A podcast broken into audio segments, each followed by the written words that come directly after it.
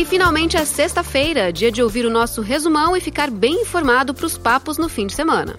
Nos próximos 10 minutos, a gente vai te contar as principais notícias da semana e, como sempre, rolou muita coisa.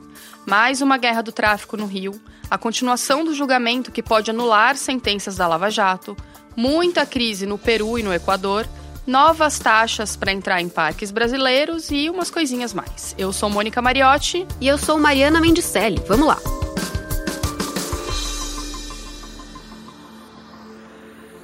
Rio de Janeiro, a noite de quinta-feira foi de terror. Em mais um episódio da Guerra do Tráfico, tiroteio, um morto, seis feridos e sete ônibus queimados. Segundo a polícia, duas facções se enfrentaram no fim da tarde. Criminosos da quadrilha que domina o complexo do Chapadão invadiram o complexo da Pedreira, que é controlado por um grupo rival. Ó, explodiram lá no Manelão, hein? Lá no Manelão, hein? Ó, ó. Na hora dos ataques, quem tentava voltar para casa teve que se abrigar em estações de metrô, delegacias e postos de saúde. Geral correndo, ó. carro de polícia então na feira de São João aí, ó.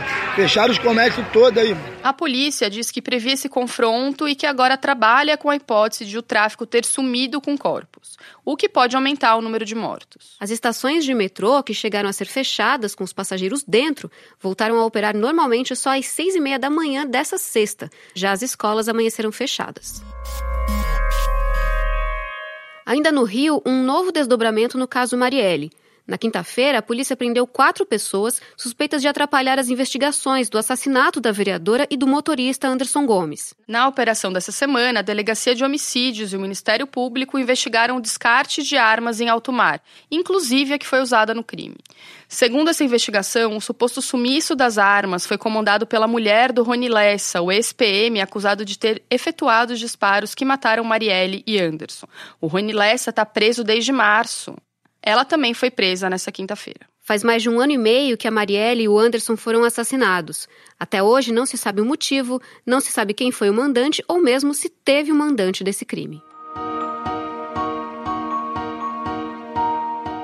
A Polícia Federal indiciou o ministro do Turismo, Marcelo Álvaro Antônio, do PSL, e mais 10 pessoas no inquérito sobre o uso de candidaturas laranja do partido em Minas Gerais. O indiciamento faz parte da conclusão da investigação da PF sobre o uso de candidaturas de mulheres na eleição de 2018 para desvio de verba eleitoral.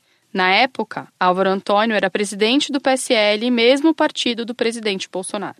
Nessa sexta-feira, com base no inquérito da PF, o Ministério Público Eleitoral denunciou o ministro por três crimes: falsidade ideológica, apropriação indevida eleitoral e associação criminosa. Mais cedo, antes da denúncia, o porta-voz da presidência disse que Bolsonaro vai manter Álvaro Antônio no cargo e aguardar o desenrolar do processo. E ainda falando de política, a reforma da Previdência, aquela que está tramitando no Congresso desde fevereiro, avançou no Senado.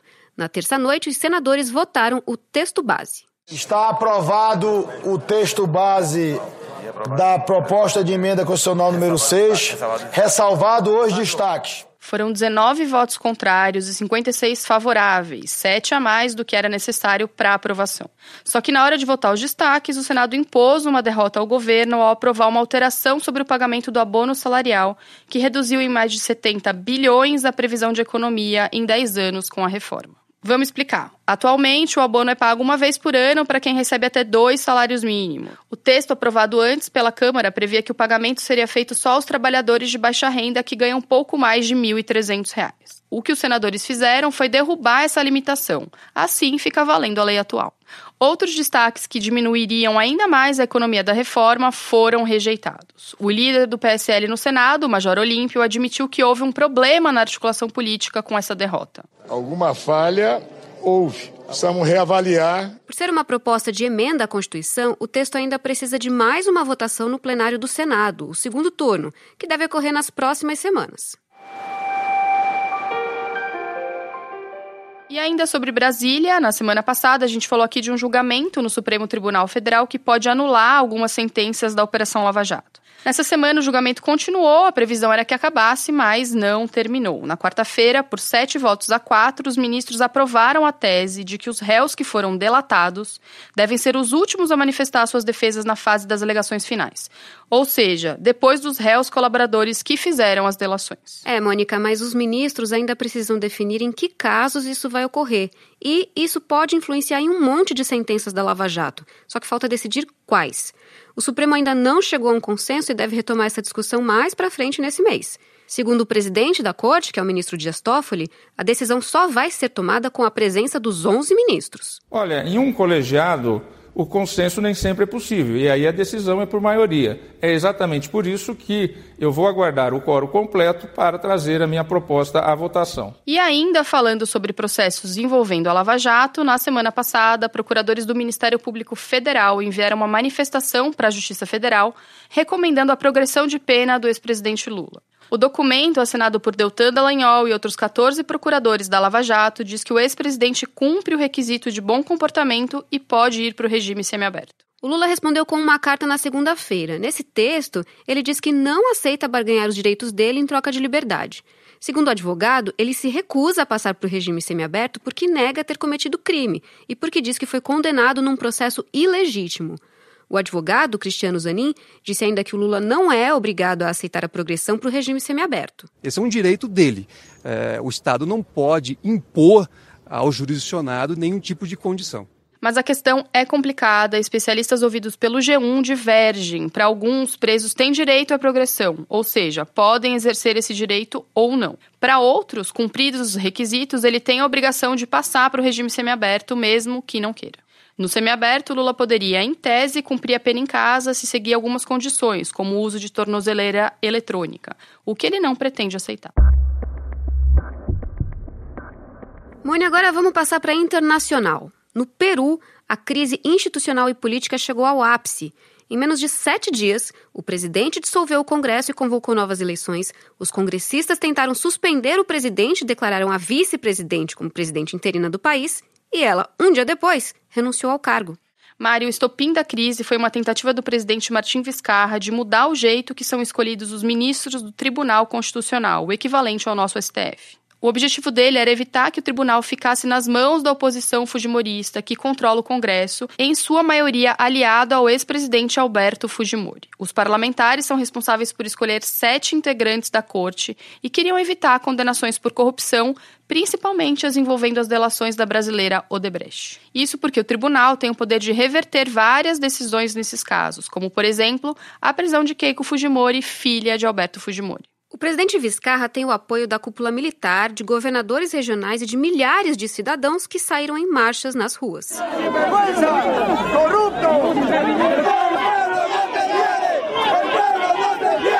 Na terça, o Júri Nacional de Eleições, que é um órgão autônomo, confirmou a realização de uma nova eleição marcada para janeiro, para eleger novos parlamentares. E lá do lado do Peru, no Equador, mais crise. O presidente Lenin Moreno decretou estado de exceção em todo o país por causa de uma série de protestos contra a alta de mais de 100% nos preços dos combustíveis.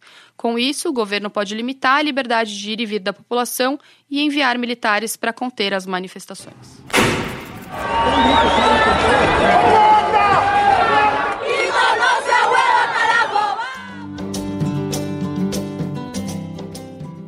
Agora uma notícia para quem está planejando as próximas férias. Vai ficar mais caro entrar em parques nacionais como Fernando de Noronha, Foz do Iguaçu e a Chapada dos Veadeiros. O ICMBio ordenou um aumento da taxa de entrada de 11 parques nacionais. Os novos preços, Mari, passam a valer a partir do dia 1 de novembro deste ano. No G1, você pode encontrar a lista completa dos parques que tiveram ajuste na taxa e quanto vai custar para entrar em cada um deles. E agora um pouco de esporte. Na Alemanha está rolando o Mundial de Ginástica Artística com todos os grandes atletas.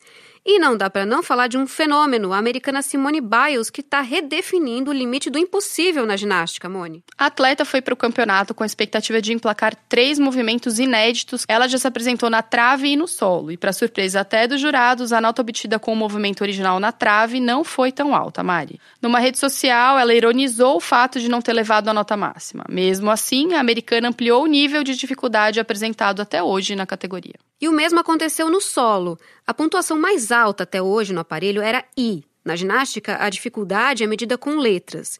E o movimento que a Simone tenta homologar foi avaliado como J.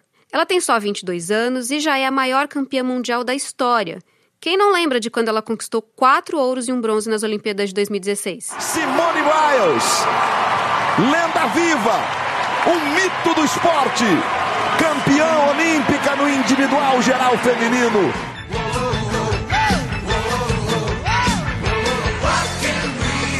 E nesse fim de semana tem mais Rock in Rio. Pelos palcos do festival vão passar Pink, Black Eyed Peas, Anitta, Muse e muitos outros cantores e bandas, Moni. O G1, é claro, vai transmitir tudo ao vivo para você não perder. Com essa amostra do que tá rolando, a gente se despede. O Resumão é o podcast semanal do G1, que está disponível no G1, é claro, no Spotify, no Cashbox, no Apple Podcasts, no Google Podcasts ou na sua plataforma preferida. Se você ainda não assinou, já assina aí, já segue a gente para você não esquecer. Esse episódio foi feito por mim, Mônica Mariotti. E eu também, Mariana Mencelli, pela equipe de podcast e, claro, por toda a equipe do G1. A gente fica por aqui. Semana que vem tem mais um resumão. Tchau, tchau. Beijo, tchau.